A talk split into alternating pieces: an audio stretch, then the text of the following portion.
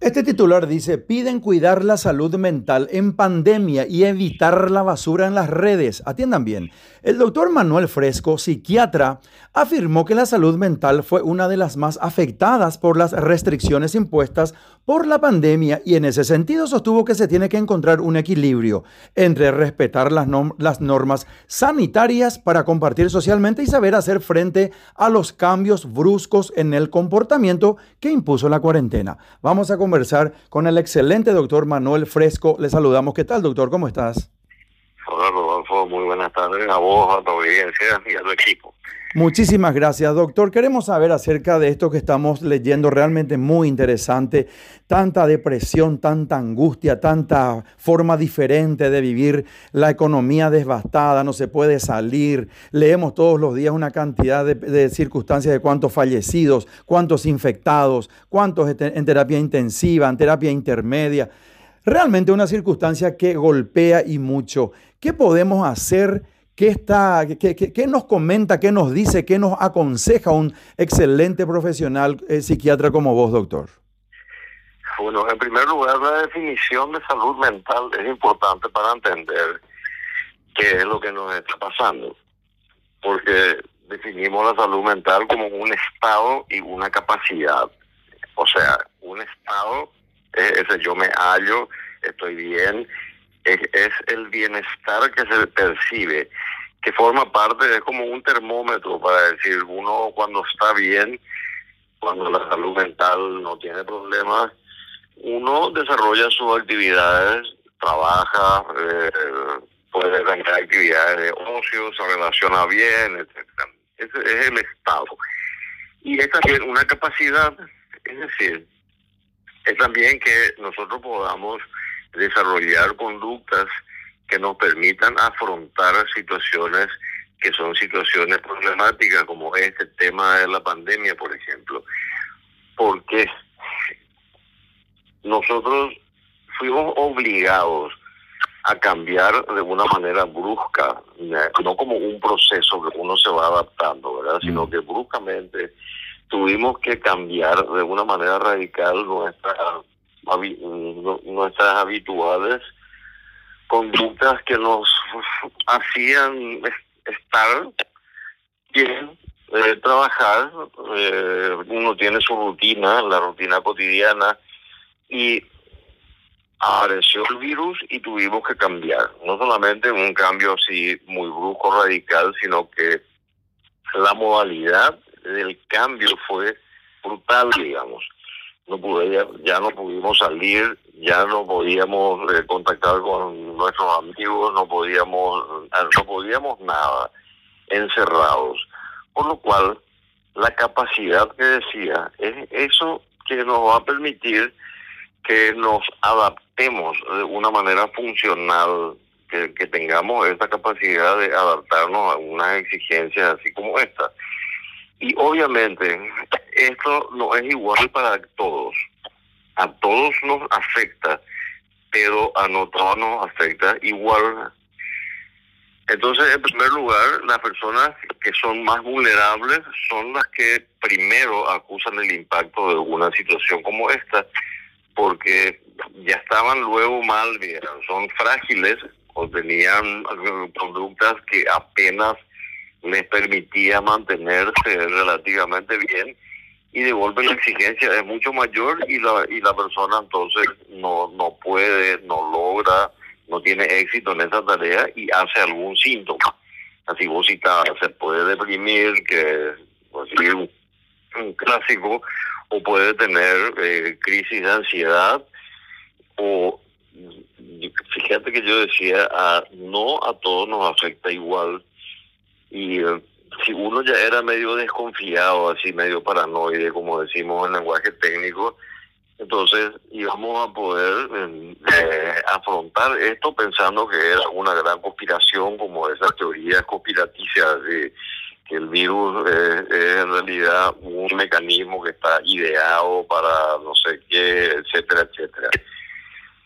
Y también suelo decir, Rodolfo, que la pandemia te permitió como un aspecto positivo, digamos, si se puede decir de esa manera, que se muestre la salud mental como un tema muy importante que tiene que ser tenido en cuenta en las políticas públicas.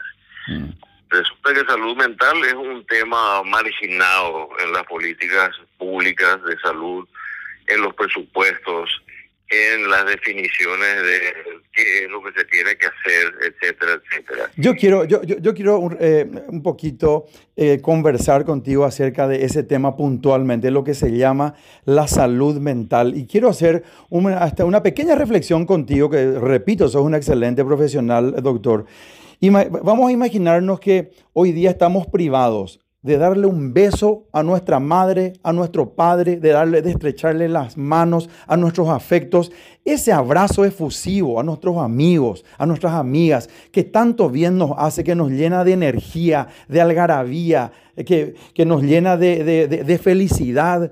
Realmente eso está absolutamente postergado. Y vamos a decir, cuando nosotros tenemos una circunstancia de privación de lo que realmente estábamos acostumbrados las personas que somos seres sociables y la felicidad está justamente en el buen relacionamiento, en, una charla, en hacer catarsis con alguien. Y eso de repente ha cambiado sustancialmente. Y pienso, y a ver, y quiero hacerte esta pregunta, doctor, eso inclusive puede hacer que bajen nuestras defensas diciendo que hoy día, o sea, yo estoy absolutamente, tengo una forma diferente de moverme, de vivir, de relacionarme. Hasta salgo a las calles y no sé, solamente puedo verle los ojos y las cejas a las personas porque están todas cubiertas. Y yo también hago lo propio. No puedo respirar realmente bien porque tengo que tener un tapabocas y no le puedo saludar, saludar a nadie ni acercarme a nadie. Y quizás esta persona que esté a mi derecha o a mi izquierda me puede estar contagiando. Eso, toda esa circunstancia hasta, ¿cómo se dice, de paranoia, hasta si se quiere, que es eh, casi universal en mayor o en menor forma, puede bajar las defensas de un ser humano? Claro, eh, se sabe, Rodolfo, que cuando uno, por ejemplo, está sometido a una situación de estrés, que es una situación de tensión, y esta tensión o es muy intensa o es muy prolongada, la persona comienza a tener manifestaciones de fatiga. Sea, que estrés es un término que proviene de la física y que quiere decir el esfuerzo que hace una barra de metal cuando se le presiona y lo que hace es intentar no deformarse. O sea, es, como una resistencia. Mm. Que cuando la presión es muy fuerte, entonces la barra se dobla. Y eso también es lo que nos pasa. Todo lo que vos describías como las condiciones adversas que aparecieron de golpe y que hicieron que nosotros tuviéramos una enorme tarea de tener que adaptarnos a esas condiciones. Algunos pueden hacerlo de una manera más fácil, a otros les cuesta mal y otros directamente no pueden. Entonces, si una persona está bien equipada con herramientas, digamos, para poder enfrentar esa situación, entonces probablemente pueda tolerar. También Víctor Frankl era un psiquiatra psicoanalista judío que estuvo en los campos de concentración, estuvo en Auschwitz, vio morir muchísima gente que entraban a las cámaras de gas, etcétera. Y sin embargo, esta persona desarrolló un concepto que es un concepto del sentido de la, del sentido de la vida, que a pesar de las condiciones, yo no, puedo ni imaginarme lo que habrá sido estar en Auschwitz o en cualquiera de estos campos de concentración nazi, y que si uno podía darle un sentido, entonces tenía una capacidad como para poder tolerar esa situación que para muchos culminaban en suicidio o cualquier otro tipo de manifestaciones de trastornos mentales. Entonces, todo lo que estás diciendo es la situación actual que no, no, no podemos decir, bueno, para en el mundo que yo me bajo, me tengo que adaptar a eso y si tengo la posibilidad, la posibilidad de ser creativo, si tengo un capital, digamos, de salud mental, voy a tener un impacto menor a, una situación en la que yo este, apenas pues, sobreviviendo, digamos, y estoy todo el tiempo eh, leyendo estas cosas que circulan, eh, me enciendo la tele y veo cuánta gente murió y todas las otras cosas que surgen, porque también un, un elemento muy importante de esta situación pandémica es que no se sabe muy bien qué es lo que pasa, qué es lo que está pasando, que como cualquier enfermedad, primero no se conoce, nos, nos impresiona, nos impacta, digamos, y después a medida que se va conociendo, entonces aparecen, bueno, mejores tratamientos, aparece la vacuna, e incluso, vos fíjate la expectativa mundial que tiene esta vacuna, que no es igual a la expectativa que tiene, por ejemplo, la vacuna para la influenza, mm. para o, la vacuna que se le pone a las criaturas. Como que, como que hay una incertidumbre demasiado grande todavía respecto al COVID-19. Bueno, y esa incertidumbre es uno de los elementos también que nosotros tenemos que tener la capacidad de tolerar porque la vida, la vida así, el mañana, todo es incierto. Mm. Nosotros nomás estamos acostumbrados a que parece que la rutina no va a cambiar luego y que mañana va a ser igual que hoy, que me fue bien, etcétera. Y cuando uno se enfrenta a esta incertidumbre, que no sabe qué pasa, que la cosa es riesgosa, que me tengo que ir a trabajar igual y que eh, el compañero o la compañera mía de trabajo o mi compañero de la universidad, etcétera, ya no puedo acercarme como antes. Entonces todo eso hace que yo esté sobreexigido. Y te repito, depende de mi capital, así no solamente mi, mi capital financiero, digamos que yo puedo a lo mejor no trabajar pues, un día, dos días, una semana, un mes, pero si no trabajo no produzco. Entonces comienza una preocupación que tengo cuentas que pagar y tengo, bueno, tengo un montón de gastos, etcétera, y no puedo salir. Y yo vivo de, no sé, que tengo un restaurante y entonces resulta que la pandemia con la restricción hace que mi clientela no pueda ir. ¿Y qué hago? Entonces tengo que desarrollar algún tipo de actividad creativa que me permita seguir en una situación como esta, seguir produciendo. Yo, a mí, a mí se me ocurre en este momento, doctor, plantear una metáfora. ¿Y qué metáfora, qué metáfora vamos a plantear? Yo tengo problema de hernia de disco, entonces me voy a un gimnasio, me recibe un personal training y me dice, ¿cuál es tu inconveniente? Y bueno, yo tengo hernia de disco, correcto, vení, vamos a fortalecer esta parte de tu cuerpo para que tengas eh, para que puedas persuadir esa circunstancia. Lo mismo me puede ocurrir con la rodilla o con el hombro, etc. Yéndome a un, este, fisioterapeuta o a, un gimnasio, que yo vaya eh, poniendo las circunstancias de rigor para que pueda eh, tener este, de mayor forma una contención para ese mal, para ese dolor. Hagamos la metáfora ahora. Me voy junto al doctor Manuel Fresco y le digo, ¿cómo puedo munir? ¿Cómo puedo acrecentar las dádivas? ¿Cómo puedo cargar mi caja, mi energía positiva para una buena salud mental? ¿Qué me respondes, doctor? Bueno, eso depende de cada uno, ¿verdad? Porque la salud mental, si bien es cierto, tiene una definición genérica que se puede aplicar a la población en general, también hay que entender que tiene características que son absolutamente individuales. Entonces, si yo tengo un dolor en la espalda y era deportista, digamos, y de pronto cada vez que, no sé, hago una flexión me duele, tengo una puntada y no, no sé lo que me pasa. Voy al médico y me hace la me hace el diagnóstico de hernia de disco y me dice lo que tengo que hacer. Y si yo entiendo que eso va a hacer que yo cambie mi rutina y que tengo que entrenar de otra manera y que tengo que hacer la fisioterapia y que tengo que hacer, tengo que tener paciencia para un proceso de recuperación, etcétera. Y si lo puedo hacer porque tengo toda esa capacidad de tolerar y de adaptarme, entonces probablemente haga todo lo que mi fisioterapeuta me dice y tengo una recuperación que me permite recuperar las capacidades que tenía y disfrutar de la actividad deportiva, etcétera. Hmm. Ahora, si yo no tengo esa capacidad y entonces ya pienso que mi vida se terminó porque me duele demasiado y quiero una recuperación ya que mañana ya quiero estar bien y la fisioterapia no es una cosa mágica que en 24 horas me recupera entonces tengo que tener la paciencia la disciplina la capacidad de frustrarme. Entonces la capacidad de frustración es también un elemento importante que forma parte de las cualidades de la salud mental.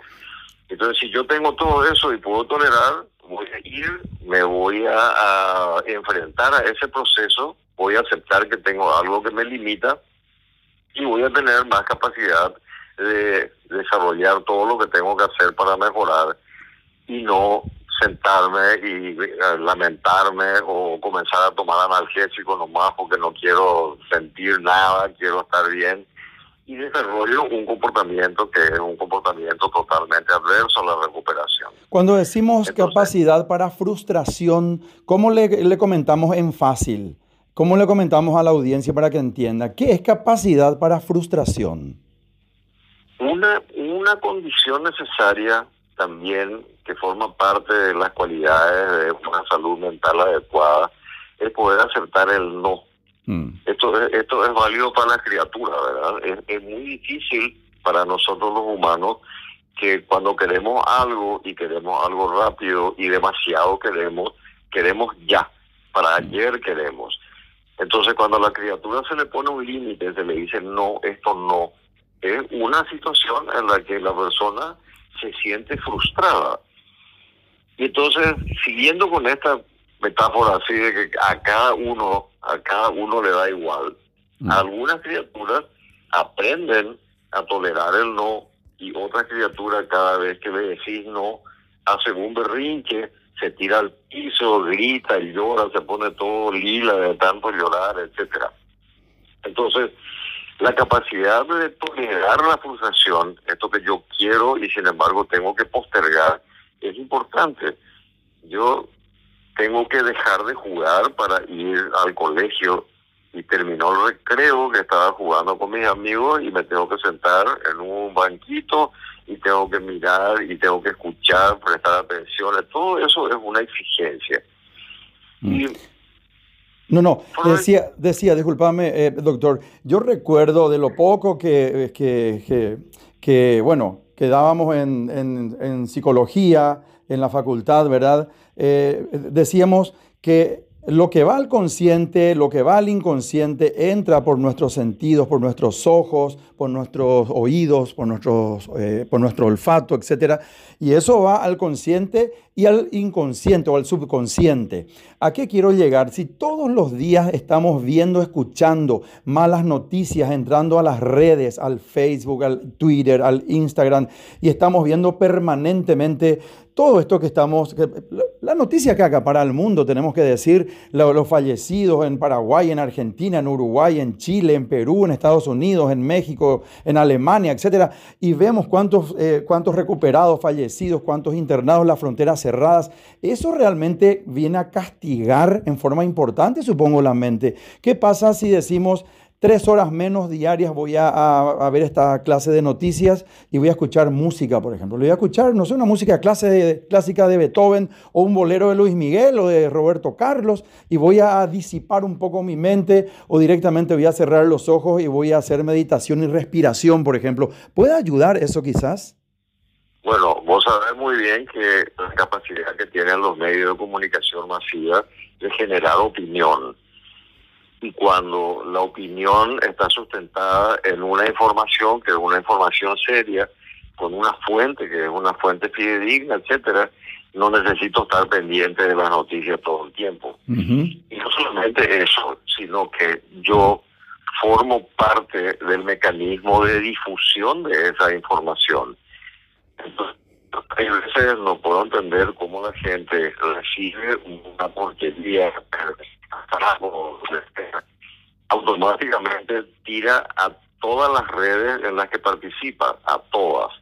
Porque uno ve que uno está también en varias redes y ve que el mismo personaje ya le mandó a la red, al chat de los alumnos, al, chat de, no sé, del equipo de pesca, mm. eh, bueno, y, y sin, sin evaluar la pertinencia, la validez, la seriedad de esa información.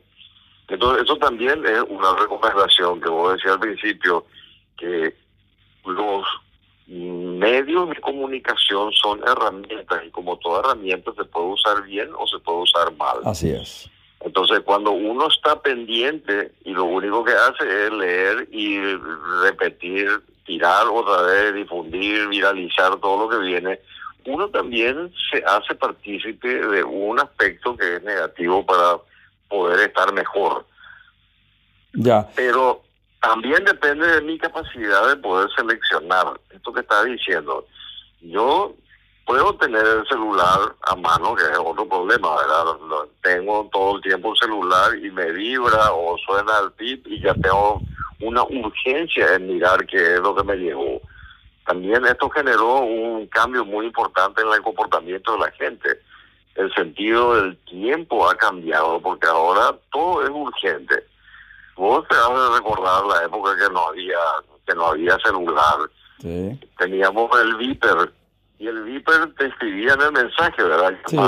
Sí. Y antes del Viper, que no había eso, uno salía de su casa y tenía el teléfono de línea baja y te llamaban a la casa y vos estabas en otro lado y te enterabas que te llamaban a volver a tu casa y ahí volvía, te enterabas. Y vivíamos, doctor, vivíamos igual y éramos más felices. El teléfono a disco, a veces tenía candado, ¿te acuerdas? Eh, digamos, digamos que en, cierto sentido sí, ¿verdad? Como, como todas las cosas. Así como es. todo. Depende de la dosis, depende del impacto, depende de la importancia que nosotros le demos. Entonces, por supuesto que el celular cambió el sentido de la urgencia. Todo tiene que ser respondido ya. Todo es así, de ya nomás, de dónde estás. Entonces, capacidad de adaptación es una situación como el celular. Puede ser una buena herramienta, pero también puede generar un problema, que es un problema que se está viendo también vinculado a la salud mental, que el celular perturba todo tipo de relación. Vos habrás visto muchas fotos de, cuando habían cenas o almuerzos y la gente se reunía y cada uno sentado en la mesa estaba cerca participando un almuerzo, pero cada uno enfrascado mirando su celular. También un medio de comunicación se convirtió en un medio de aislamiento o sea, yo puedo estar cerca de una persona, pero con la cabeza o la atención en otro lado. Así mismo es, así mismo es. Doctor, yo antes de cerrar esta entrevista, quiero agradecerte muchísimo tu tiempo y todas estas palabras que nos eh, dijiste, nos comentaste, viniendo de un profesional tan excelente como vos, de verdad se agradece y se aprende permanentemente. Quiero hacer una, una circunstancia, una situación que estemos nosotros en un escenario, yo con un micrófono y vos al lado mío. Yo te voy a entregar el micrófono ahora para que despidas el programa, o sea, esta entrevista más bien, no el programa, y que nos están escuchando 35 mil o 40 mil personas que de seguro escuchan este programa. Vamos por Más Paraguay por Radio Primero de Marzo. Dentro del contexto de dos minutos o tres minutos, ¿qué le decís a esa gente, a toda esa gente que está escuchando este programa, a ese señor, a esa señora, a los padres, a los hijos, a los hermanos, a los abuelos, a los niños también que están escuchando este programa? ¿Cuál es eh, una, una frase o qué le podés dejar como mensaje a esa gente que está pasando momentos, momentos difíciles, obstáculos realmente que tienen que, saber sortear. ¿Qué le dice el doctor, eh, una persona tan eh, profesional, el doctor Manuel Fresco? ¿Qué le dice a esa gente? ¿Cómo, cómo cerramos esta entrevista para poder construir y sumar? Bueno, hay un refrán que dice que lo que nos mata engorda. Y toda situación de crisis es al mismo tiempo que un riesgo es también una oportunidad. Entonces, no podemos evitar esta situación, no nos queda otra que enfrentarla y tenemos que hacerlo de la mejor manera posible. Y las personas que pueden reinventarse, que pueden tener esta capacidad de poder seguir con su vida, con las frustraciones y las limitaciones que tiene, es una persona que no solamente va a estar bien individualmente, sino que va a ser un elemento de bienestar para su entorno. Porque la otra cualidad de la salud mental no es solamente que yo no tenga un trastorno mental, o sea, no es la ausencia de enfermedad, así como dice la definición académica, sino que también es esta capacidad que tengo de desarrollar comportamientos que me cuidan y comportamientos que cuido al entorno. Entonces, hagámonos responsables de lo que hacemos, entendamos que tenemos una responsabilidad en ayudar también a que la cosa pueda ser mejor tolerada, porque si yo tengo mala onda, entonces genero una onda expansiva también de malestar. Y si yo estoy bien, bien, digamos, y puedo adaptarme y puedo ayudar a las personas que tengo cerca a que se adapten, entonces voy a ser un elemento también protector y voy a aliviar esta situación a nivel familiar, a nivel laboral, a nivel académico.